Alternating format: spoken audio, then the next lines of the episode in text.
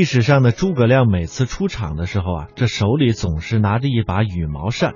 哎，这诸葛亮摇着羽扇，可以说是无人不晓。但是这羽毛扇从哪儿来呢？就鲜为人知了。话说这诸葛亮呢，于汉灵帝光和四年的时候，出生在琅琊郡县的一个官吏之家。后来呢，诸葛亮随父叔父啊，逃乱到襄阳，结草庐而居，躬耕苦读。诸葛亮偶然听说，在黄家湾啊，有一位才女叫黄月英，特别想和她结交一下。不料呢，被这黄月英的父亲黄承彦挡在了门外。哎，这诸葛亮啊，被这黄承彦考来考去。显示出学识才华，但是呢，他爆料说自己的女儿长得非常的丑。这诸葛亮呢，若想娶一个漂亮媳妇的话，就另请高就吧。诸葛亮下定了决心，哎，并用毅力、智慧，哎，巧借朋友之势，终于战胜了皇家妇女设立的一道道难关，也最终啊赢得了美人心。其实呢，这黄月英啊，不但是知识广博，而且呢，并不丑陋。诸葛亮发明的木牛流马，相传就是从黄月英传授的技巧上发明出来的。而荆州一带的特产，相传部分也是由黄月英所制造或发明的。接下来呢，我们就和大家分享一个羽毛扇来历的故事。关于这个鹅毛扇呀，民间有这样的故事：说阿丑呢曾经求学于名师，一程下山的时候，师傅就送给了他鹅毛扇一把，上书“名亮”二字。两个字当中呢，还密密麻麻的藏着攻城略地、治国安邦的计策，并且嘱咐他说：“如果有人姓名中有‘明亮’二字者，就是你的如意郎君。”后来黄承彦的乘龙快婿，就是淫笑待时未出笼中便知天下三分的名字中有“明亮”二字的未来蜀国丞相诸葛亮。结婚的时候呢，黄月英便将鹅毛扇作为礼物赠给了诸葛亮。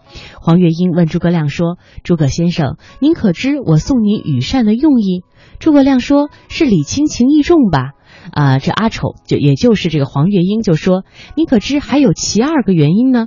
诸葛亮百思不得其解。阿丑便说：“诸葛先生，您刚才跟家父畅谈天下大事。”我发现您讲到曹操、孙权的时候，眉头深锁，忧心于中。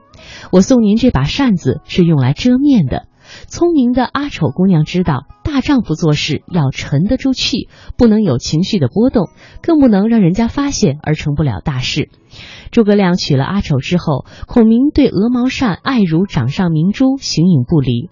无论是六出祁山，还是草船借箭、空城计等生死存亡之际，他总是轻摇羽扇，波澜不惊，胸有成竹，胜算在握。他这样不仅表达了他们夫妻之间真挚不渝的爱情，更重要的是熟练并运用了扇子上的谋略。后来呢，诸葛亮拿这个羽扇呢，他不仅仅简简单单的是用来解暑、故作潇洒，其实呢，后人的解读，他还隐藏着对妻子深挚的爱和内心的情绪波动。那接下来的时间呢，我们就通过一段音频，一起来了解一下诸葛亮的智慧，诸葛亮的家书。孔明先生说：“夫君子之行，静以修身，俭以养德。”非淡泊无以明志，非宁静无以致远。在这几句里边呢，首先大家注意这个“静”字特别重要。对于诸葛亮来说，他的这个“静”字呢，《出师表》当中有这么几句说：“臣本布衣，躬耕于南阳，苟全性命于乱世，不求闻达于诸侯。”好，就这几句。这几句说的是什么呢？翻译成现代汉语啊。我本来是一个乡下种地的农村小伙子，在南阳那块开了十亩地，种了点菜，种了点粮。然后我也不想当世界五百强，我也不想当学术泰斗。然后呢，我也不准备在诸侯那块当什么顶梁柱，哎，我也不准备做什么大企业。在那个时候，诸葛亮的几个同学都已经发达了。比如说徐庶、徐元直就已经做了刘备的军师了，嗯，而那个诸葛亮的哥哥诸葛瑾在江东孙权的身边就已经手眼通天，是顶梁柱了。所以实际上这个里边它体现了诸葛亮的一种不攀比，嗯，哎，不攀比。大家看“比”字怎么写？两个匕首的匕，嗯，这个叫做比字两把刀，伤人又伤己。嗯，哎，这样呢，就会比来比去，比的没了底线，比的没了原则，比的没了立场，最重要的是比的没有人生方向。对对，这是他的静气的第一点，也了不起的。静的第二点呢，诸葛亮情绪稳定。诸葛亮在临死之前其实是写了两封信。大家猜一猜，一个男人在生命要结束的时候，他最惦记的两个人是谁？一个是他亲儿子，一个是他太太。你看，这是女性思维。那就再往高大上说，另外一个是刘禅。不对。他给对手写。对。一般人竞争对手，一般人谁会还生命一刻还想到他？应该看开了才对呀。他他是因为当时国家的形势，然后呢，他最希望在自己走之前，司马懿能先走。那写什么样的文字能够让对方死在自己前面呢？对啊，你要不走，我送你走。他就想让司马懿先走。我在晋书当中还确实查到这封信。我给大概大家大概背背这个意思啊，说仲达既为大将，统领中原之众，当备兼执锐，上前赶斗，不宜甘居吐血，此举与妇人有何异哉？翻译成现代汉语就是司马大都督，你作为中原好汉中的 number one，带着二十万中原健儿跟我来打仗，你应该像男人那样出来跟我战斗，以显示你是个爷们儿。现在你像个女人一样躲在那个营里不敢出来，你还牙有一点男子汉气概。你要真不出来，我就管你叫声姐，姐你就睡吧。不，他真有这意思吗？说你啊，这是你演绎的，他不会说，呃，就你就他只能说你不是个汉子，意思是吧？你不是个男子汉。这封信的意思是你不是个汉子，可是随信放这呃送这东西，就证明了我刚才的演绎是对的。他随信给司马懿送上了女人用的胭脂花粉，一套女人的衣服，据说是内衣外衣都有，那你想想多周到。那这是激将法。如果今天我们来看的话，我们说这个激将法，按理说只有蠢人才会上当哈。这封信应当是没有发挥作用。那实际上发挥了一半作用啊。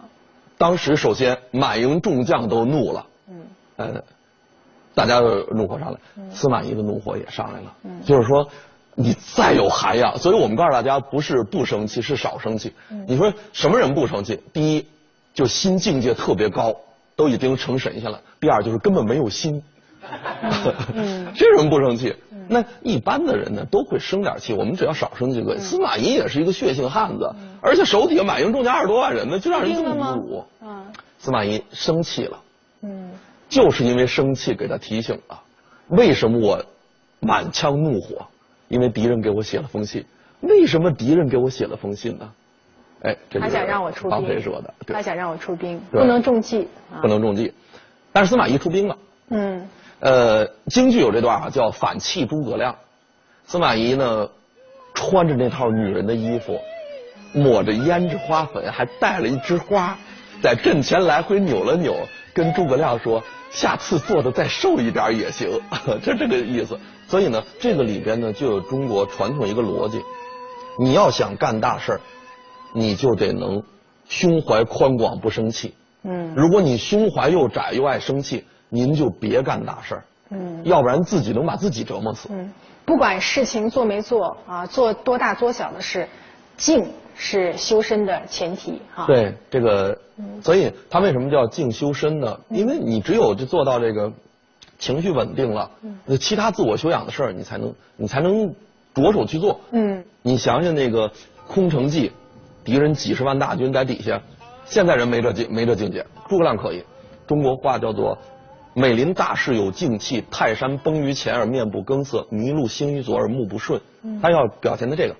那我给大家讲一个真事儿，你想一想这问题，就是七擒孟获。哎，七擒孟获相当于就是孟获要造反嘛。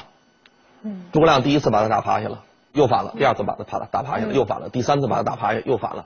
忍到第七次，最后孟获自己都不好意思了，说：“丞相，要不然你把我杀了得了。”哎。最后，诸葛亮还原谅他。诸葛亮说：“我理解你，哎，你有你的原因，我希望你能理解我。最后，我们达成长久的和平。”嗯。所以，实际上在七擒孟获当中，我们特别佩服诸葛亮。第一，他可能没生气，真没生气；第二，他可能生气给化解掉了。嗯。所以不管诸葛亮做的是哪一点，他都非常了不起。嗯就是我们现代人呢，大家面临着快节奏的生活、高压力的任务，哎，上班下班划卡打卡，还得有个考核指标，所以呢情绪特别不稳定。嗯于是呢，就特别容易跟人生气。而诸葛亮自己呢，在那个挑战性的任务中，他能把这个情绪控制住，能做到不生气，这一点也不简单。那老师举了那么多诸葛亮呃心境的例子，那他毕竟是人，他到底有没有一些不敬的时候？诸葛亮他是一个人，他不是一个神。他既然是个人，他就得有缺点、有漏洞。那呃，给给大家讲诸葛亮关于不敬的啊，白帝托孤，这是诸葛亮不敬的一个典型的例子。对，刘备临死啊，把诸葛亮给请来了。请来之后呢，跟诸葛亮交代后事。那个《三国志》上有记载，白帝托孤是真的啊，火烧连营七百里，白帝托孤这都是真的。这个刘备跟孔明先生说呢，君才十倍曹丕，必能安邦定国，终定大事。哎，我我这儿子呀不成才，能辅则辅之，不能辅，均可自立。嗯这话翻译成现代汉语是什么呢？老太爷要死了，把账房先生叫回来，哆哆嗦嗦跟账房先生说：“咱家还有十五个亿，看你这么会理财，这么会投资，我儿子不成才，你要看他顺眼就把钱给他，要看他不顺眼，钱就是你的。”说的这意思。请问刘备为什么这么说？哎，哎，试探。诸葛亮当时眼泪就下来了，哎，而且用了史书上《三国志》和《资治通鉴》用了四个字，叫做“涕泗滂沱”，四个三点水的字儿。大家想想这场面，诸葛亮为什么哭？第一哭，革命老战友就要走了，心痛。哎，第二哭，跟你这么多年，到临死还不相信我，心伤。第三哭，你都不怎么不相信我，你要走了，你的儿子我怎么跟他配合呀？心乱。所以这一次诸葛亮哭的就特别的失态。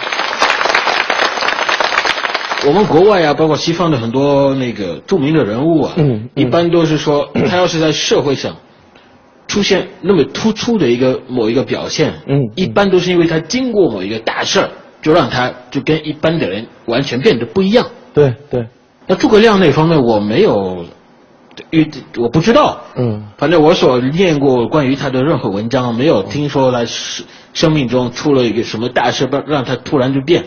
其实诸葛亮跟我们大多数人的呃人生经历都不一样。童年是人生的父亲，环境是人生的母亲。一个人身上所有闪光的东西呢，往往都来自于童年早期的经历。诸葛亮呢，自幼父母双亡，不是去世一个，是父母双亡。然后呢，诸葛亮家里有五个孩子，老大诸葛瑾，老二诸葛亮，老三诸葛均，还有两个姐姐。结果呢，老大诸葛瑾呢就到江南打工去了。就剩下诸葛亮带着自己一个弟弟、两个姐姐，哎，四处漂泊，艰难度日。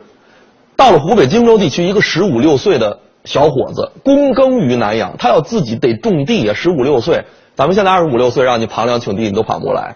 他自己种地，他得给弟弟和姐姐找找饭辙，他得挣生活费。什么叫草庐？城乡结合部农民空地搭一简易棚子，那叫草庐。所以。这个童年的生活经历给诸葛亮印刻了三件事。第一件事，只有坚韧不拔，才能走向人生的光明。对对。第二件事呢，就是一定得勤俭节约。嗯。第三件事，遇到任何困难都不能着急，一定有办法的。嗯。所以实际上，静修身，俭养德，这里边有诸葛亮这个辛酸血泪的人生经验。孔明先生去世之前，给这个后主啊。写写了一个表彰，这个公文上就写，说我家无余财，我家里在成都呢，有十五顷薄田，八百棵桑树，这点田这些树够我子孙后代生活的，所以在我走之后呢，请你不要赐给我后人金银财宝，哎，而且主公你可以去查我的账，我在外工作打仗这么多年。多年没有给自己存一分钱，我所用的这个物品和我所穿的衣服，都是朝廷发的标准配置，在此之外我没有置办任何私产，你可以去查我的账户，如果我的账户上有多余的一点点钱，你就治我的罪和我子孙后代的罪。所以大家想想，诸葛亮在中国历史上第一个站出来提倡官员财产公开。他首先公开了自己的财产，他公开自己财产，而且是零，他是有俸禄的，那俸禄都哪儿去了呢？都都花到这个事业工中、工作中、家庭中、学习中。所以呢，诸葛亮的理念啊，不是不挣钱，而是不给子孙后代攒太多的钱。钱存多了是负担。大家想，中国古人说有一个词，装尸体的容器叫什么？叫棺材。什么叫棺材？升官又发大财，就离这事儿不远了。你存那么多钱有什么用啊？攒钱是攒货呢，官高押运，财大伤身。一个企业家给儿子一点修养和才能都没有，结果呢，给他传了十几个亿的钱，那就把孩子给毁了。所以实际上，诸葛亮这个在他这个诫子书中谈谈节俭的问题。第一点是告诉那个呃子孙后代多长本事，自己创造未来。我给你们留下了一个名声，这个无形资产是最值钱的。你姓诸葛这俩字儿，就是我给你最大的价值。嗯至于说那财产，你可以自己创造。嗯第二点呢，那个我们在生活中能看到一点，叫上有所好，下必趋之。嗯领导喜欢下象棋，单位里每天都举马炮。嗯。员工会放大领导的行为。那当时诸葛亮那个年代，社会风气是什么样的呢？当时成都这个平原是很富庶的，嗯富庶了以后呢，这个高层啊，就是有了奢靡之风。嗯诸葛亮看到这个问题了，所以他想倡导一个新的风气。至于他们的奢靡之风到什么程度呢？大家可以去翻《三国志》看，呃，刘备入成都做的一件事儿，就是把府库里的钱全都赐给手下众将了，所有人都给了一大堆，就是拿你们就花去吧，随便花，呃，这隔三差五就要赏赐，这种白来之财就这么多，所以呢，诸葛亮发现这个问题之后呢，就想通过自己的身体力行告诉手下的人，老大都是这样的，你们都悠着点儿，像我这样学学。所以呢，诸葛亮呢想用自己的行为来号召手下人，结果这号召很起作用。最典型的就是诸葛亮的副职，这个人叫董和，长军中郎将董和，他是跟诸葛亮搭班子一起搞管理的。然后，董和清廉到什么程度呢？他就甚至于比诸葛亮还清廉。诸葛亮还能给孩子们留下几百棵桑树，时机挺甜呢。董和去世的时候，连丧葬费都没有。所以这件事情让整个干部队伍班子呀都很震惊，不是感动，是震惊，是震撼。就是大家感觉到了一个人在追求自己的理想的过程当中，是会做出多么大的牺牲。孔明先生说给大家的意思就是，你要想过滋润的日子，就不要加入我们这队伍做伟大的事业，你就去当个小地主就可以了。我们还能保护你安全。如果你真想名垂青史、彪炳千秋，做一件伟大的事业，然后让自己这人生这百八十年过得光辉灿烂了，你就得把自己管好一点。嗯他实际上是给在给大家做号召，嗯这叫行为号召。嗯他说的这个俭养德，一方面是给子孙后代做榜样，一方面是呃引导这个干部团队的风气，但这两个都不是最主要的。嗯我觉得诸葛亮说这俭养德有另外一层现代人容易忽略的深意。这个深意是什么呢？哎，给大家介绍一本书啊，叫《瓦尔登湖》。呃，一八四五年的三月，有一个美国人，二十八岁，叫梭罗，他自己呢带着一把斧子，就走到了一个人迹罕至的一个小湖边，叫瓦尔登湖。在这个湖边呢，他花费七美元盖了一个小木屋，木屋里只有一张床、一个桌子、三把粗糙的椅子，然后在这块生活了两年多的时间。在这里边呢，他吃最简单的食品，自己种菜，然后把物质生活压到最低的边界，基本上没有什么特殊的消费，然后呢，也不从事商业经营活动，也不攒钱。